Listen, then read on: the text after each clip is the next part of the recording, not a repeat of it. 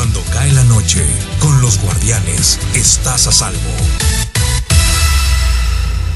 Por lo pronto vamos al espacio de la entrevista y como se lo adelantábamos, vamos a platicar en este espacio. Hoy hemos invitado al diputado local, presidente de la Comisión de Puntos Constitucionales y Gobernación del Congreso del Estado de Sinaloa, el diputado morenista Horacio Lora Oliva, a quien yo le agradezco mucho que haya aceptado la invitación para platicar esta noche aquí en Los Guardianes de la Radio. Diputado, le saluda Pablo César Espinosa. Muy buenas noches. Muy buenas noches, muchas gracias, Pablo César.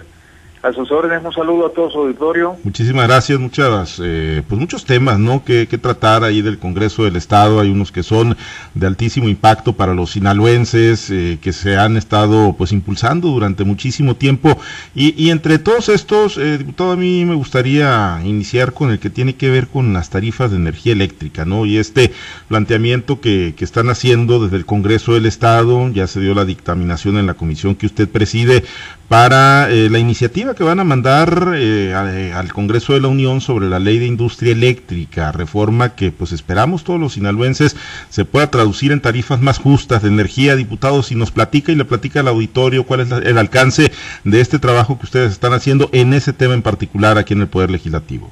Desde luego y con mucho gusto. Efectivamente, acabamos en comisión de aprobar el dictamen correspondiente. El problema de las tarifas eléctricas en el estado de Sinaloa y en otros estados de la República, pues es un tema eh, que ha captado la atención de desde hace mucho tiempo. Aquí es una lucha que se ha venido dando, buscando tener tarifas más justas. Y bueno, pues eh, eh, en consecuencia, en esta legislatura, este, hubo tres planteamientos de iniciativa sobre el tema eh, de Morena, del Partido Revolucionario Institucional y del Partido Sinaloense. Eh, es una preocupación conjunta o compartida de toda la legislatura, haciéndose eco de los grandes temas que interesan a la sociedad, y este es uno de ellos. Entonces, en consecuencia, llevamos a cabo la dictaminación correspondiente eh, en la Comisión de Puntos Constitucionales y Gobernación para efecto de someter al Pleno, este, que precisamente se sometió el día de hoy, ya quedó aprobada la, eh, ya quedó aprobado el dictamen para enviar la iniciativa correspondiente a la Cámara Federal.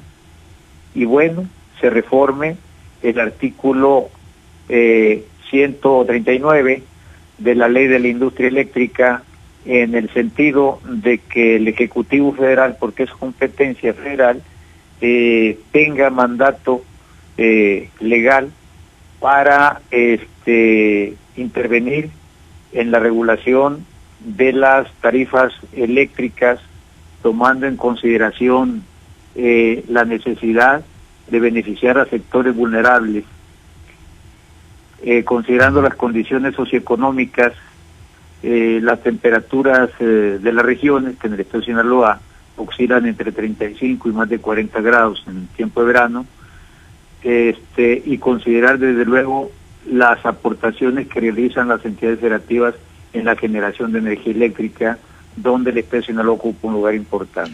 Y para efectos, ¿Sí? para efectos prácticos, diputado, eh, ¿qué, podríamos esperar? O sea, eh, o sea es, es, podríamos esperar si esto transita en el Congreso de la Unión, eh, pues una reducción de tarifas, o sea, una, una reducción tangible, ¿y en qué proporción podría darse esto? No, pues este, de las tarifas que ya están establecidas precisamente en la ley, este, nosotros lo que planteamos ahí es que en la revisión que se haga, el de Sinaloa pueda establecerse con una tarifa del, de la 1F, de la eh, clasificación que se tiene, porque esa es la tarifa más barata, es la tarifa más este, justa por las condiciones del Estado para el Estado de Sinaloa.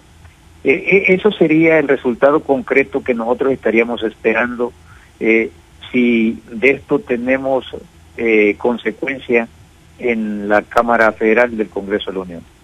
Ustedes, el eh, ajá, ustedes, eh, pues obviamente tienen una identidad partidista, diputado, y aquí, bueno, son mayoría en el Congreso de Sinaloa, al igual que lo son en el Movimiento de Regeneración Nacional en el Congreso Federal.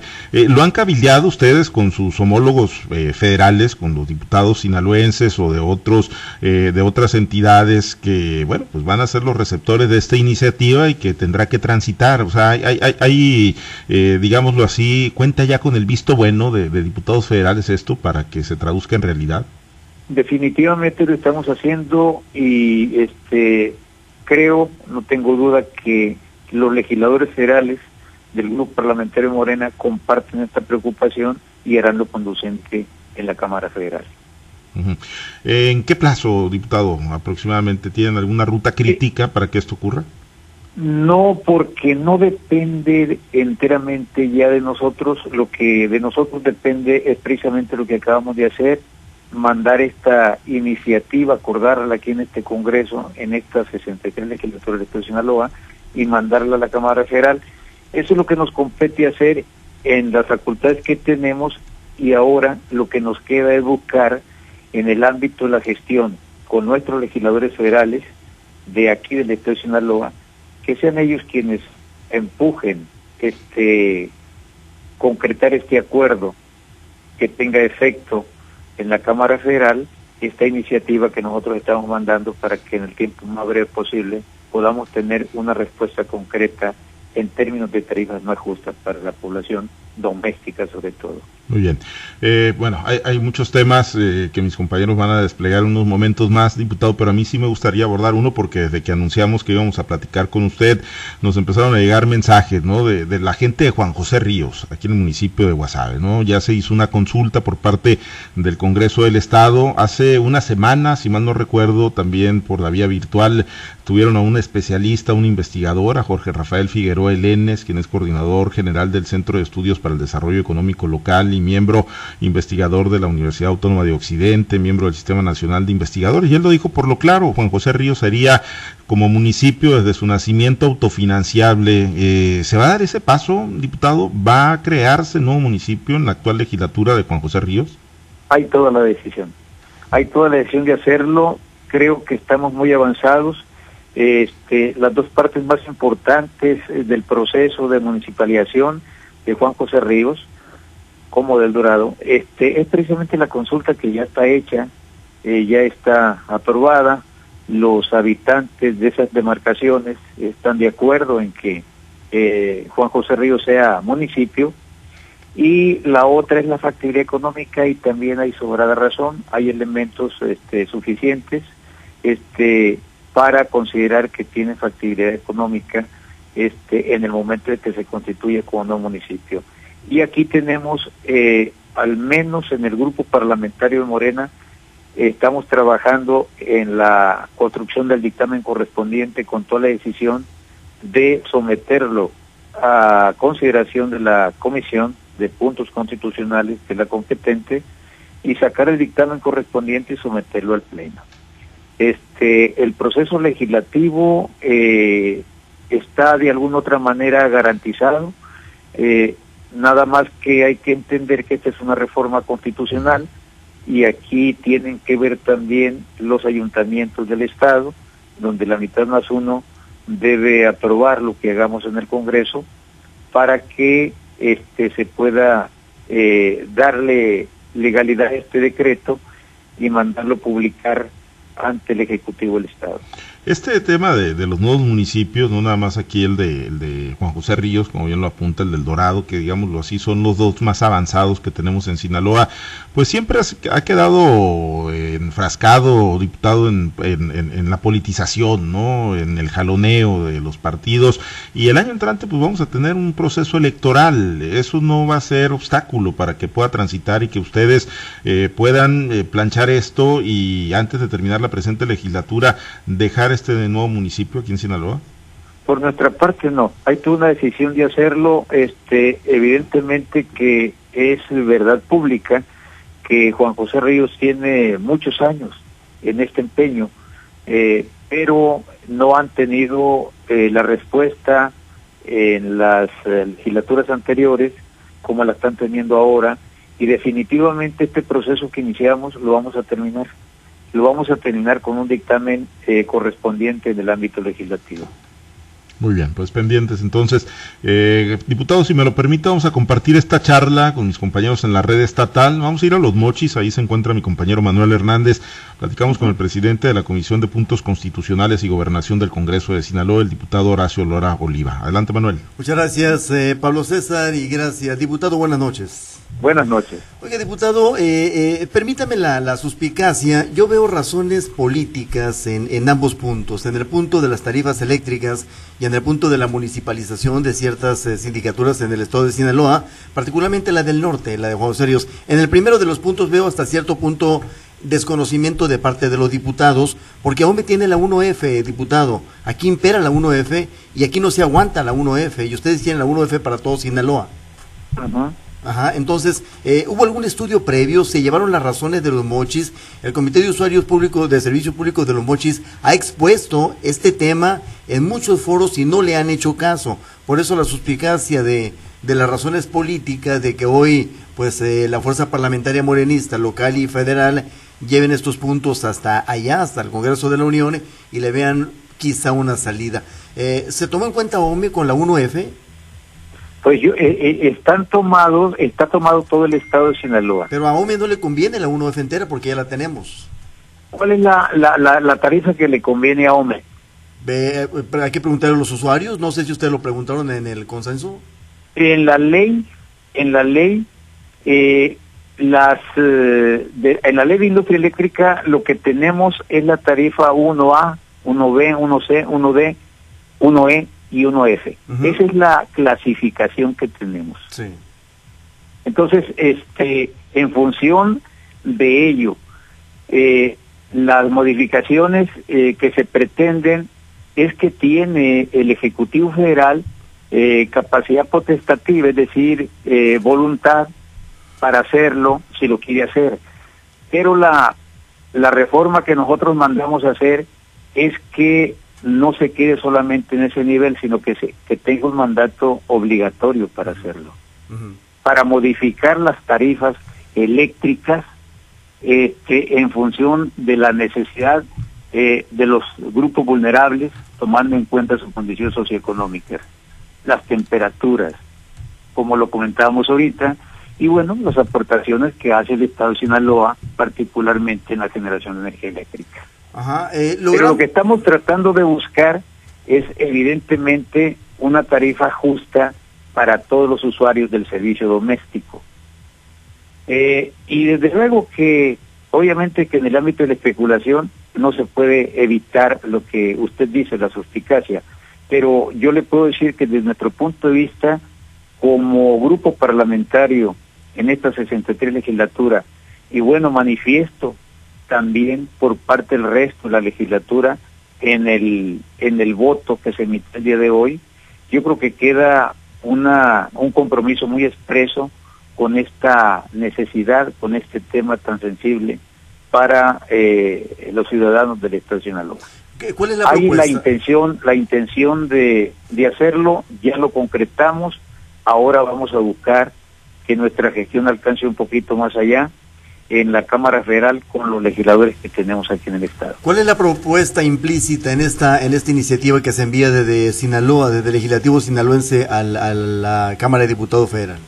Esa, esa que le comento, eh, la reforma al artículo 139, en donde eh, no solamente sea una decisión voluntaria del Ejecutivo modificar las tarifas, sino que sea mandato legal. Eso por un lado. Uh -huh. Esa es una reforma. Y le agregamos un tercer párrafo al segundo del artículo 139 de la ley de la industria eléctrica, donde eh, pedimos que se tomen en consideraciones este aspectos como el de la condición socioeconómica de los grupos sociales y la temperatura de la región, además de la aportación que hace el Estado en la generación de energía eléctrica. Esa, esa parte no está ahí, esa parte la adicionamos al artículo 139. Obviamente, si se logra esto, habría un impacto económico positivo para Sinaloa, terminaría los subsidios, eh, diputado. No, no, no, por, no, por, no porque además además este eh, establecemos ahí eh, esta reforma es independientemente de los subsidios que ya se que ya se tienen. Perfecto. Entonces, lo que vamos buscando al final de cuentas este con esta reforma es cuidar lo que ya se tiene, pero buscando que las tarifas sean justas, sean tarifas este aceptables en el servicio doméstico para la gente que tanto lamenta y que se pone en una encrucijada cuando dice o bueno pago la luz o, subsidio. ¿O cómo? Así es.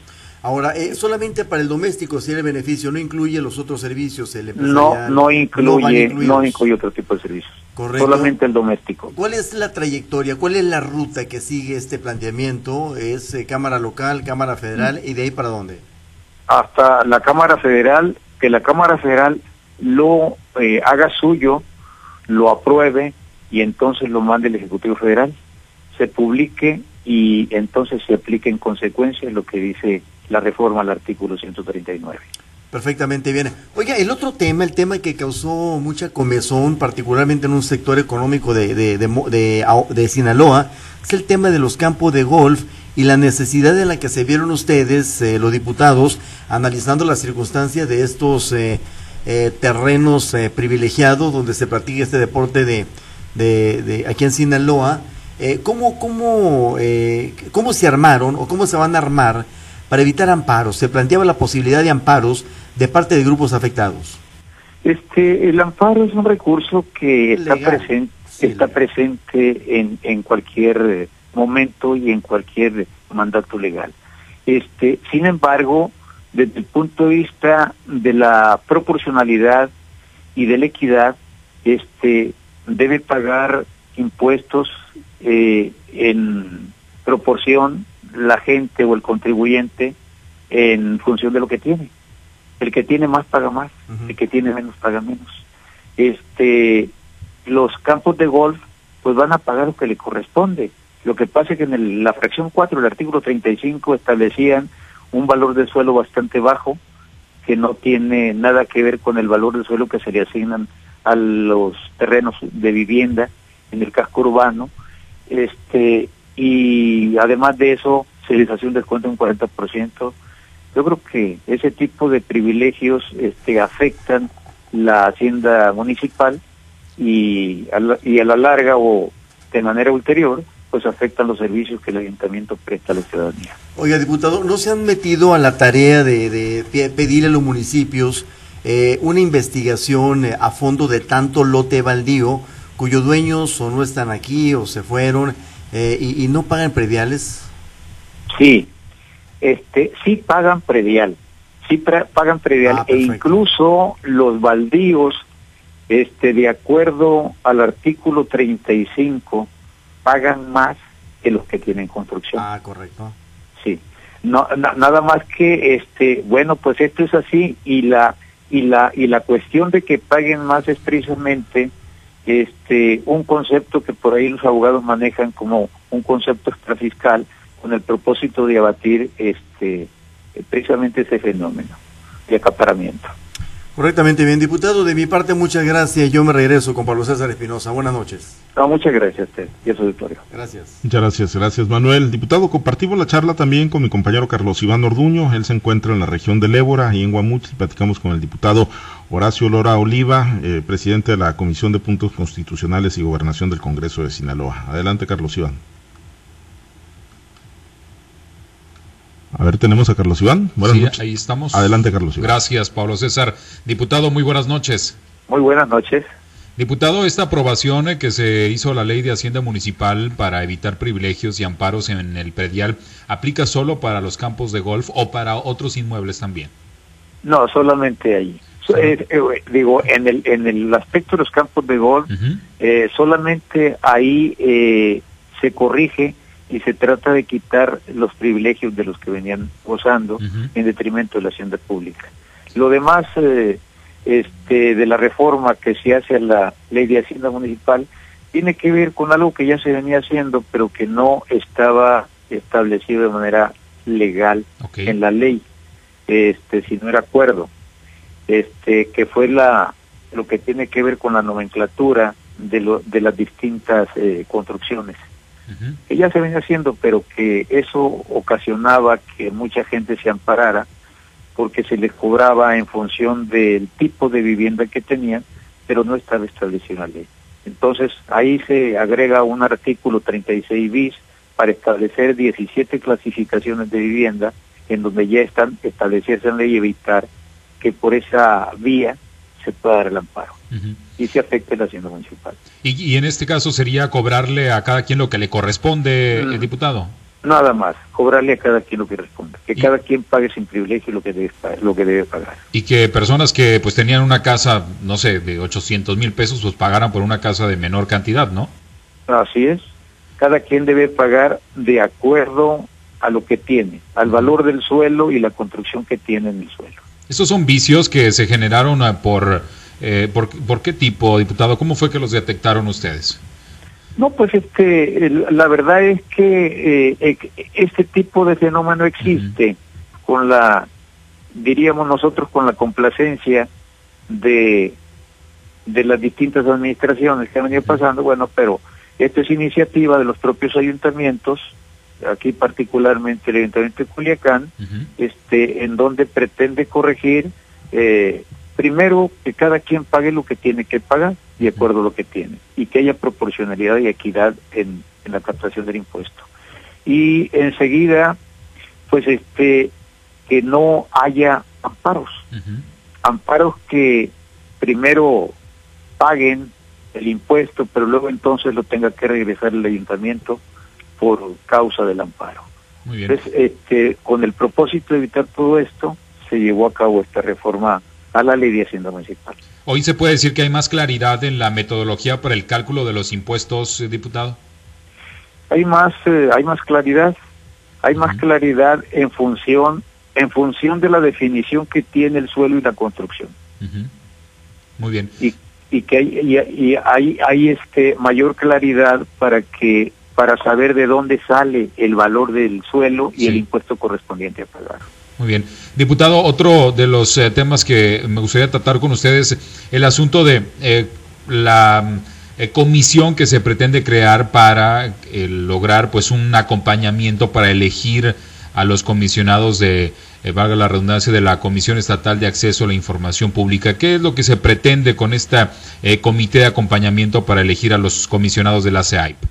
Bueno, tener este, a cinco miembros de la sociedad propuestos por las entidades educativas superiores, incluso por ellos mismos, profesionales, capaces, este, con experiencia, que puedan ayudarle a la Comisión de Transparencia, Rendición de Cuentas y Participación Ciudadana, que puedan ayudarle a este revisar a todo aquel aspirante que pretenda o que quiera este formar parte de la Comisión de Acceso eh, a la información pública en el Estado de Sinaloa. Este mm, son dos espacios los que van a quedar vacantes ahí y lo que se pretende lanzar la convocatoria para este comité de acompañamiento es esa. Tienen voz, pero no tienen voto. Quien tiene voto para decidirlo son los diputados de la comisión, pero ellos tienen voz para proponer este junto con la comisión quienes siguen los requisitos este, para poder participar en el proceso de selección. Se pretende que con esta comisión, pues quien llegue sea quien eh, tenga un perfil adecuado y no por prebendas políticas, diputado. Desde luego, desde luego, que sea un profesional, que tenga perfil, eh, que cumpla cabalidad con todos los requisitos que marca la, la convocatoria. Muy bien. Y bueno, y en este, en estas, eh, en esta, en estas convocatorias eh, tendrá que aplicarse también la paridad de género, eh, diputado. Sí, sí, desde luego, claro, claro. La paridad de género ha llegado a nuestra vida pública para quedarse. Y tendrá que ser, este, por ejemplo, si son cinco, ahí tendrá que definirse que si empieza con mujer o con varón. ¿Cómo, está la convocatoria, diputado? ¿O todavía están viendo eso? no este eh, no no no tiene eh, hay hay la consideración de la de la paridad este que pueden ser tres mujeres dos hombres okay. por ejemplo muy bien pues eh, muchas gracias diputado le agradezco mucho la oportunidad de platicar vamos a regresar con Pablo César Espinosa Wasabi No, gracias a gracias. usted, es auditorio. Muchas gracias, gracias eh, Carlos Iván. Pues muy pendiente, diputado, de la actividad legislativa, están en el cierre de año, viene eh, el tema del presupuesto, diputado. Conocer su opinión, por cierto, eh, hoy el gobernador Kirin Ordaz Coppel planteaba una reducción, eh, la necesidad de una reducción a la propuesta de presupuesto que está haciendo el Instituto Electoral del Estado de Sinaloa para el año entrante. La propuesta rebasa los 600 millones de pesos, ya incluido el financiamiento para los partidos, pero en gasto operativo pedía o planteaba el gobernador, entendiendo que es una responsabilidad y una facultad del legislativo, una reducción de hasta 200 millones de pesos. Diputado, ¿es factible esto? Ya lo dialogaron con el Instituto Electoral, van a entrar eh, en, en un cabildeo con ellos, comparten la, la visión del gobernador Quirino Ordaz ¿Qué, ¿Qué, opinión tienen ustedes ahí en la...? Sí, sí, vamos a entrar en un proceso de cabildeo este, con todas las instancias este, que tienen que ver con esto, con ellos mismos, con el Instituto Estatal, Estatal Electoral, este, y vamos a vamos a revisarlo, es un año electoral, de que, de que va a requerir de más recursos, el instituto va a requerir de más recursos, pero al Congreso le toca definir el presupuesto y desde luego que se va a revisar y se va a revisar a fondo para todos los sectores y la misma administración pública, ¿no? Este ya estamos en eso, estamos en ese proceso, estamos ya estuvimos eh, recibiendo al rector de la Universidad Autónoma de Sinaloa, estuvimos recibiendo al comisionado de la CEAI, y vamos a platicar también con el Instituto Estatal Electoral. O sea, será una revisión amplia, o sea, una revisión minuciosa, pero de todos los eh, entes autónomos, no nada más el Instituto Electoral. Desde luego, desde luego y con mucha responsabilidad y equilibrio eh, lo vamos a hacer. Eh, yo quisiera comentarle que también tenemos ahorita en proceso este, las convocatorias que se emitieron el día 19 de noviembre pasado, este, para efecto de elegir eh, al titular del órgano interno de control, este, tanto de la Comisión de Derechos Humanos, del Tribunal de Justicia Administrativa y del propio Instituto Estatal Electoral. Este, el tiempo de recepción de documentos de aspirantes empezó el día 23 de noviembre hasta el día 2 de diciembre eh, y ya estamos en proceso de revisar este de los aspirantes que lograron integrar su documentación quiénes son los que cumplen con los requisitos e inmediatamente en una reunión de comisión emitir un acuerdo entre la Comisión de Puntos Constitucionales y la Comisión de Fiscalización para elaborar el calendario correspondiente de comparecencias y luego, este, después de ella, poder decidir en comisiones eh, cuáles son las propuestas, se pasan a la Junta de, Coordinación Política y de la Junta de Coordinación Política al Pleno y en el Pleno se vota por las dos terceras partes. Son tres. Tres titulares de órganos internos de control estamos en proceso de eso también, que es una cuestión importante interés para, para la ciudadanía. Muy bien, pues muy pendientes, diputado, entonces, de toda la actividad legislativa y todos estos eh, grandes pendientes ahí que se tienen ahí en el Congreso del Estado de Sinaloa. Le agradezco mucho que haya aceptado la invitación para platicar con nosotros, diputado. No, muchas gracias, muchas gracias a usted y a su auditorio.